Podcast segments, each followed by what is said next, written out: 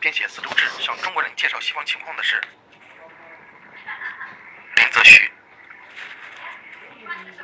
从第一次鸦片战争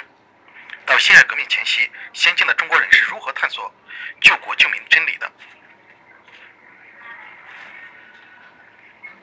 从第一次鸦片战争到辛亥革命前夕，先进的中国人是如何探寻救国救民真理的？以鸦片战争打破了中国封建统治者天朝上国的迷梦，先进的中国人也开始寻找救国救民的真理，民族开始觉醒。二，师夷长技以制夷的主张和早期的维新思想。林则徐是近代中国睁眼看世界的第一人。魏源编纂了《海国图志》，提出了师夷长技以制夷的思想，主张学习外国先进的军事和科学技术，以及国家富强来抵御侵略，开创了中国近代向西方学习的先锋。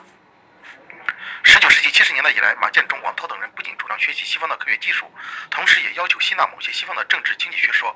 他们一般都反对列强的侵略，维护民族独立和国家主权，主张发展民族工商业，主张变革封建专制制度，具有一定程度的反对封建专制的民主思想，对中国社会产生了广泛的思想影响。三、救存图王与振兴中华。